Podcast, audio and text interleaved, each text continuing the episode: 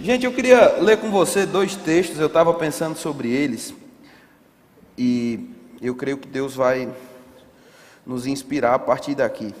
Marcos capítulo 9, versículo 23. Talvez a gente vai voltar, talvez não, a gente vai voltar um pouco nessa história, mas eu quero ler com você esses dois textos iniciais, a gente vai conversando sobre.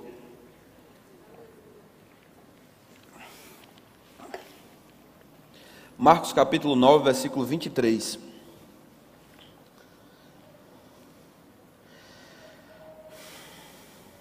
Dependendo do, da versão, você vai encontrar aqui uma pergunta ou uma exclamação. Você vai encontrar um ponto de interrogação ou um ponto de exclamação naquilo que Jesus estava falando, mas não vai mudar o sentido, e a gente vai entender porquê, mas você pode acompanhar comigo, não vai mudar o sentido do que ele está dizendo diz que ao, ao que lhes respondeu Jesus: Se podes, tudo é possível aquele que crê. Você pode repetir isso comigo? Diga: Tudo é possível ao que crê. Mais uma vez: Tudo é possível ao que crê. Alguma coisa ficou fora disso, irmãos? Não. Tudo, tudo é possível ao que crê. Amém? Não diz que tudo vai acontecer ao que crê, mas diz que tudo é possível. É um poder potencial. Potencialmente, irmãos, não existe coisas impossíveis para nós. Potencialmente. Pode ser que na vida de um crente, em um determinado estágio da vida dele, ele encontre impossibilidades que talvez ele não esteja conseguindo romper ou que talvez não venha a romper. Mas a Bíblia está dizendo que existe poder potencial. Tudo é possível. Você entendeu? É possível, qualquer coisa é possível, tudo é possível aquele que crê. Mais uma vez, não quer dizer que todos os obstáculos serão vencidos, isso vai depender daquele que crê. Mas Jesus disse: poder para que tudo seja possível, você já tem. Tudo é possível ao que crê. Irmãos, isso já seria uma ministração, pra, a gente já podia ir para casa agora. Tudo é possível aquele que crê. Ah, pastor, mas se não estou vendo essa impossibilidade sendo resolvida, o que, é que eu tenho que, o que é que eu tenho que fazer? O que eu devo fazer? Irmãos, esse texto já nos dá uma dica. Se algo está sendo impossível, se algo não está sendo, eh, não está nos dando possibilidade de ultrapassar, de vencer, de ir adiante, a gente precisa trabalhar bem no que temos crido, ou como temos crido em Deus. Porque tudo é possível ao que crê. Não existe enfermidade que seja mais alta do que o poder de Deus para manifestar a cura. Não existe impossibilidade, não existe falta. Irmãos, tudo é possível. Sabe que o, o problema é que muitas vezes a gente fica tão acostumado com essa ideia em potencial que a gente esquece de que isso deve ser praticado todos os dias da nossa vida. Nós precisamos lidar com a situação, irmãos, de cabeça erguida com as situações, os problemas, a, a, aquilo que o diabo vai levantar como influência, sabendo de uma coisa: não importa o que o diabo levante contra mim, crendo em Deus, irmãos, tudo isso vai ser possível. João capítulo 11, versículo 40, eu vou te dizer o segundo texto e eu acho que a gente vai voltar para Marcos 9. Mas Jesus falando com a irmã de Lázaro, e eu quero te lembrar que era um momento, irmãos, de grande pressão aqui. Não era um momento em que ela estava sentada ouvindo uma ministração. Ela estava com o irmão morto há alguns dias, na expectativa de que Jesus tivesse chegado antes. Amém, irmãos? Você já é, é, teve que lidar com uma pessoa tendo suas expectativas, num certo sentido, frustradas porque você queria que a pessoa tivesse feito uma coisa que ela não fez, mas mesmo assim você vai ser cordial, você vai falar, você vai explicar tudo. Mas parece que as irmãs, as duas, né? Mas principalmente Marta, tinha um sentimento de que, Senhor, o Senhor está um pouco atrasado. Se o Senhor tivesse vindo um pouquinho antes, por que o Senhor não veio um pouco antes? Por quê? E aquele sentimento, e Jesus falando com elas a respeito do que ele estava para fazer. E ele diz para ela o seguinte: Minha filha, eu não te disse que se você crer, se creres. Primeiro texto, tudo é possível aquele que crê. Nesse segundo texto, ele está sendo a mesma coisa, mas ainda mais claro. Se creres, é porque, mais uma vez, ela tinha a oportunidade e a opção de, naquela situação específica, não crer. Está comigo, irmãos? Quantos crentes tem aqui hoje de manhã? Faça uma cara de crente aí, irmãos, para a gente acreditar. nós, e sim, não, eu sei, eu estou pregando na igreja certa, nós somos crentes. Mas ele disse para ela, minha filha, se você crer, você vai ver a glória de Deus. Irmãos, a glória de Deus está disponível para nós. Se Deus não quisesse manifestar a sua glória, Ele não nos diria como nós podemos ter essa glória em manifestação. Eu sei, eu não sei você, mas eu já fui de ciclos onde a gente pensava que a gente tinha que conseguir convencer Deus a manifestar a sua glória, a abençoar, a estender a sua mão. Mas, irmãos, depois de um pouco de conhecimento da palavra, a gente vê que a mão de Deus já está estendida. Jesus é a mão estendida de Deus para a humanidade. Deus já se compadeceu, Ele já liberou a sua glória. Eu não preciso convencer Deus a liberar a glória sobre mim, mas Deus está tentando me convencer a que eu permita que essa glória se manifeste. Porque, mais uma vez, não se trata de Deus liberar, mas de nós removermos os impedimentos para que a glória se manifeste.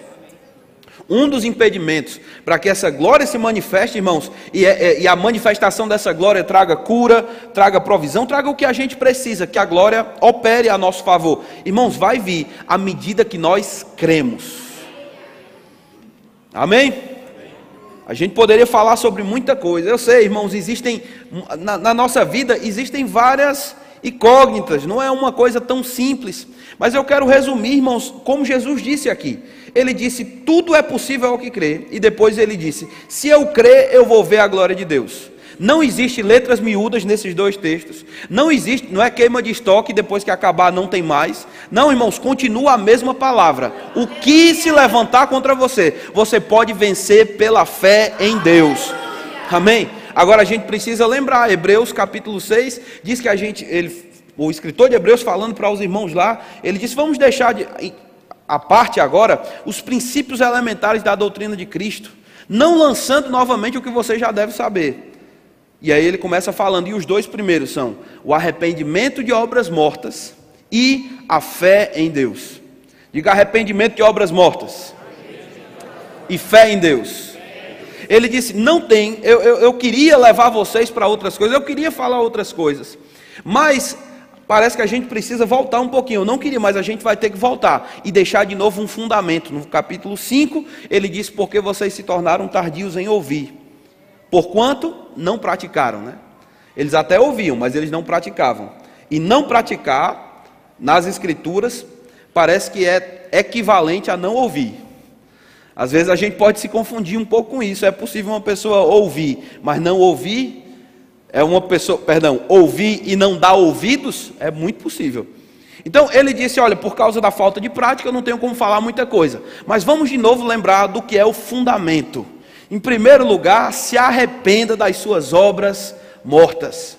Se arrependa de tentar chegar a Deus pelos seus feitos pelas obras da lei, por uma vida na carne. Irmãos, uma vida na carne nunca vai agradar a Deus. Nós podemos agradar a Deus por causa da novidade de espírito, adorando a Deus hoje em espírito e em verdade. Amém, irmãos? Vivendo uma vida para a sua glória, com música ou sem música, vivendo para a sua glória. Não se trata do que nós poderíamos conquistar para nós mesmos, não é uma posição que o homem, pelos seus esforços, consegue atender. O que é que isso tem a ver com a nossa vida como crentes hoje? Irmãos, a mesma coisa. Um dia você se arrependeu de obras mortas, então decida deixar as obras mortas para trás de uma vez por todas. Aleluia. Amém? E se precisar arrepender, arrepende de novo, viu? Arrependimento está sempre disponível. Como assim, pastor? Obras mortas? Irmãos, tentar resolver as coisas do nosso jeito tentar fazer da forma que nós queremos, tentar colocar a nossa vontade. Ah, não, pastor, acho que não aconteceu. E eu vou dizer mais: até as justificativas pelas coisas que não aconteceram. Eu estava pensando e vou ensinar um pouco sobre cura agora de manhã, provavelmente à noite também. À noite eu vou falar de forma ainda mais intensa sobre cura divina. Mas eu quero te lembrar disso, irmão. O que não aconteceu, não tenta justificar por meio de obras ou por meio das justificativas que você poderia apresentar para Deus, porque elas não têm muita validade, uma vez que Deus conhece você por dentro e por fora. A gente consegue esconder algumas coisas das pessoas, a gente consegue mostrar para elas um lado, mas irmãos, ele está vendo os dois lados ao mesmo tempo, ele consegue enxergar por dentro e por fora. Então esquece um pouco, ou esquece não, lembra, arrepende e deixa as obras mortas para trás. Agora, uma vez que nós deixamos as obras mortas para trás, irmãos, nós precisamos nos agarrar à fé em Deus. Amém? Tem muita gente querendo ter fé em Deus, agarrado ainda a obras mortas. Não vai funcionar. Mas uma vez que você se arrepende do que ficou para trás, irmão, agarre a sua fé em Deus e essa fé sempre vai te levar à vitória. Essa fé sempre vai manifestar o que Deus diz, porque Deus é verdadeiro. Amém? Está claro? Então, pensando nisso, eu quero voltar para o contexto lá de Marcos no capítulo 9. A gente não vai ler todos os textos que falam sobre isso, mas é, é, Jesus ali, irmãos, ele já tinha dado para os discípulos, para os doze, autoridade para que eles expelissem demônios. Você encontra esse mesmo texto em Mateus, no capítulo 17, mas em Mateus, no capítulo 10, e em Lucas, no capítulo 9, Jesus chega para os discípulos, Lucas 9, no versículo 1, eu vou citar para você, ele disse assim para os doze: Olha, tendo convocado os doze, deu-lhes poder e autoridade sobre todos os demônios e para efetuarem curas. Repete comigo: todos os demônios. Ao poder e autoridade sobre todos os demônios e para efetuarem curas. Irmãos, lembrando você, já dando um spoiler aí do, do futuro. João 14, 12. Jesus disse que todo aquele que cresce nele faria as obras que ele fez e obras maiores. A mesma fonte de poder que estava sobre Jesus, ele compartilhou com os discípulos e posteriormente, irmãos, todo aquele que nele crê, recebe esse espírito, esse rio agora que está fluindo de dentro de nós. Por causa do Espírito Santo, nós podemos esperar os, me os mesmos resultados. Agora, Jesus chega para eles e dá autoridade sobre todos os demônios. Diga todos. E isso significa, irmãos, que nenhum demônio, nenhum demônio não lhes estava sujeito. Assim como nenhum demônio tem autoridade sobre nós hoje, uma vez que nós portamos a mesma autoridade do nome de Jesus. Tem algumas doutrinas por aí de pessoas falando que às vezes tem um demônio ou outro que não seja tão fácil de expulsar ou alguma coisa assim, mas irmãos, toda a autoridade nos foi dada. Toda a autoridade nos foi dada. Toda a autoridade havia sido dada para os doze. Lá no versículo 6, a Bíblia diz que quando eles saíram, depois que Jesus deu autoridade sobre todos os demônios e para efetuar a cura, eles saíram por toda parte e efetuaram curas por toda parte. Então o poder para curar estava com eles, a autoridade para curar estava com eles. Jesus havia dado a mensagem, no entanto, a gente encontra a história desse homem, se você quiser ir lá comigo, no versículo 14 de Marcos 9. Marcos 9, no versículo 14.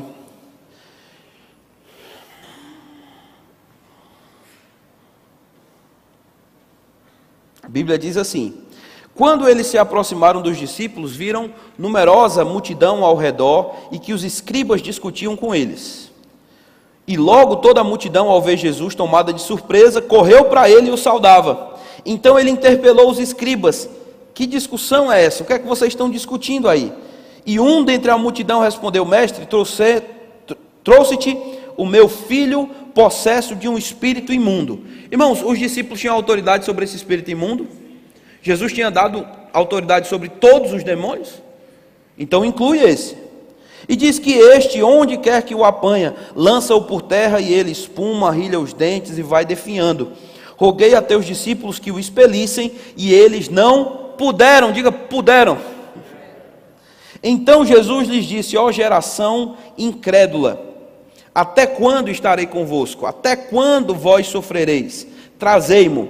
E trouxeram-lhe quando ele viu a Jesus, o espírito imediatamente o agitou com violência e, caindo ele por terra, revolvia-se espumando. Perguntou Jesus ao pai do menino: Há quanto tempo isto lhe sucede? Desde a infância, respondeu. E muitas vezes o tem lançado no fogo e na água para o matar. Mas se tu podes alguma coisa, tem compaixão de nós e ajuda-nos. Dá um parêntese aqui antes da gente continuar com esse texto. Irmãos, os discípulos já tinham provado a autoridade que Jesus tinha dado para eles em operação. Eles até já tinham curado pessoas, eles já tinham expulsado demônios. Quantos aqui já tiveram uma experiência boa de receber uma cura da parte de Deus, ou de orar por alguém e essa pessoa ser curada? Quantos aqui, de verdade? Levanta a mão aí. Irmão, você tem autoridade para isso. Amém? A autoridade para efetuar a cura está com você agora. E Deus espera que nós venhamos a agir. Quantas vezes, irmãos, eu tenho falado isso, a gente estava numa matéria aqui, o um Ministério de Cura, e eu lembro, irmãos, de mães vindo falar com a gente, dizendo, pastor, eu estou orando a Deus, dizendo, Deus, faça alguma coisa pelo meu filho, e eu pensando comigo mesmo, Deus está esperando que o corpo se mova, irmãos, porque a mão que ele vai usar é a sua, a boca que ele vai usar é a sua, o abraço que ele vai dar é através do seu, porque você é filho e representante, ele escolheu fazer assim. 2 Coríntios, no capítulo 5, diz que Deus exorta por nosso intermédio. Rapaz, às vezes a gente pensa, não, é só eu falando. Irmãos, lembra de uma coisa, ele colocou muita autoridade na tua voz. Quando você exorta um pecador, chamando esse pecador ao arrependimento, é Deus fazendo isso por seu intermédio. E eu vou te dizer, tem muito pecador que reconhece isso.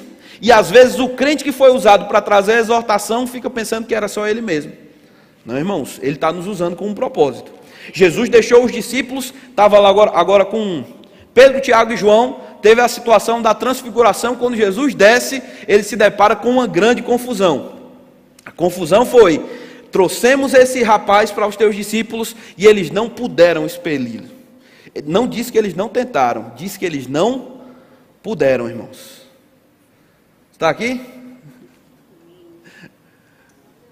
Rapaz, se você nunca passou por uma situação dessa, eu estou rindo aqui, irmãos, mas eu, eu me lembro de muita coisa que já aconteceu na minha vida de impossibilidade. Eu estou falando de mim mesmo, de situações em que eu queria fazer alguma coisa, mas eu não entendi o que eu deveria fazer, como eu deveria fazer. Os discípulos aqui, irmãos, tiveram uma oportunidade maravilhosa de ter Jesus por perto, porque uma vez que eles não conseguiram fazer nada, Jesus ainda pôde. Eu quero te lembrar de uma coisa: mesmo que alguém não tenha conseguido te ajudar, lembra de uma coisa, irmão: Jesus, ele, ele sempre tem misericórdia, ele sempre está pronto, mesmo quando às vezes você pode cambalear de alguma forma, lembra de uma coisa, irmão, você é muito amado, muito amado. Amém? Ele é um Deus de misericórdia, mas Ele quer, irmãos, que nós possamos caminhar com as nossas próprias pernas. Uma vez que Jesus desce, aí esse rapaz vai dizer: Olha, Senhor, nós trouxemos aqui, teus discípulos não puderam expelir, e Jesus diz para eles: Ó oh, geração incrédula. Irmãos, aqui está a chave do problema. Ah, pastor, eu conheço alguém que não recebeu cura. Eu mesmo não recebi alguma cura na minha vida. Como eu posso justificar isso ou o que eu devo fazer? Irmãos, a Bíblia não apresenta tanta justificativa para que uma cura não aconteça, não. Mas Jesus parece apontar para a incredulidade. Ficou triste agora, né, irmãos? Ficou... Não, calma, tenha calma aí, irmãos. Incredulidade. É possível, mesmo crendo em Deus, em uma área da minha vida eu não estar andando na fé que eu deveria andar, é possível. É tão possível que lá em 2 Coríntios, no capítulo 13, no versículo 5, Paulo fala para os irmãos: Irmãos, examinai a vós mesmos, se ainda estáis na fé. Amém? Tem uma tradução da Bíblia em inglês, a Bíblia The Passion, se não me engano.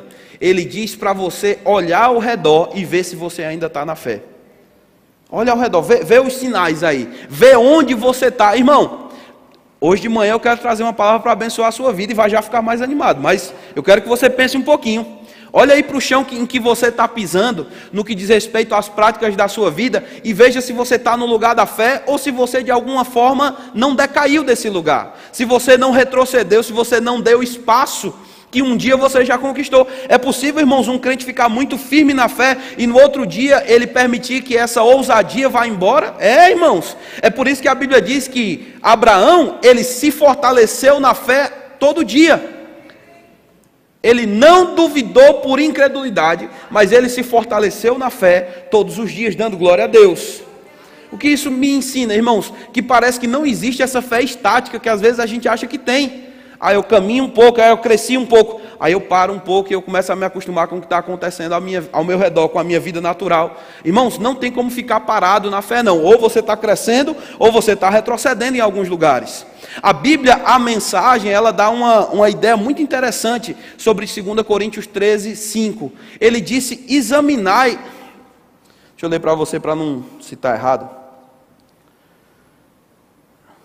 A NVT ele diz assim: examinem a si mesmos e verifiquem se estão praticando o que afirmam crer. Rapaz, isso é forte, irmãos. É possível afirmar que creio e não ter as práticas que condizem com alguém que realmente acredita? Sim, é tanto que você fala com alguns irmãos: irmão, você crê no batismo no Espírito Santo? Creio. E por que não ora em línguas?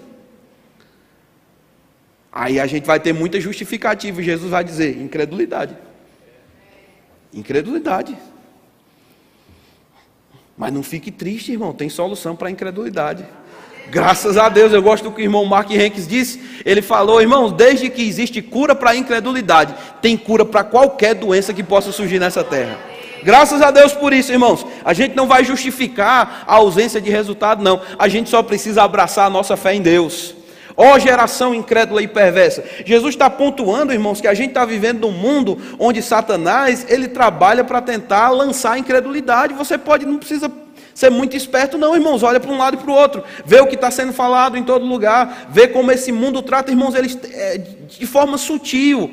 O diabo está tentando roubar a sua confiança, roubar a sua fé em Deus, trazendo pensamentos adversos, dizendo: rapaz, tudo bem você crer em cura divina, mas e tantas pessoas que já morreram? Olha para esse cenário, olha para a pandemia, olha para a informação, olha para tanta coisa. Eu quero lembrar você, irmãos, você só vai ter uma fé forte enquanto você estiver olhando indubitavelmente para Jesus, porque ao redor, irmãos, o cenário muda. Eu quero te lembrar como dúvida pode se estabelecer. Nesse texto aqui, que a gente está lendo de Marcos no capítulo 9, eu quero que você veja uma situação interessante. Lá no versículo 20, diz que na hora que trouxeram o menino, quando ele viu Jesus, o espírito imediatamente o agitou com violência e caindo ele por terra, revolvia-se espumando. Graças a Deus a Bíblia é um livro escrito, irmãos. Se fosse um canal do YouTube e você visse essa cena, talvez você fosse ficar Hein? O menino virando a cabeça, igual aquele filme. Espumando, fazendo uma, uma coisa assim. Irmãos, o diabo, ele, ele vai fazer o que ele puder para tirar o seu foco e a sua atenção de Jesus. Lembra disso, fé em Deus, irmão, sempre vai ter Deus como o centro, como o alvo. Amém? Eu sei que a, a, gente poderia falar sobre fé em vários aspectos. A gente precisa ter expectativa na nossa fé, fé na, na, na, de que a nossa fé vai funcionar, tudo certo. Mas, irmãos, em primeiro lugar, fé em Deus vai colocar Jesus no centro. Deus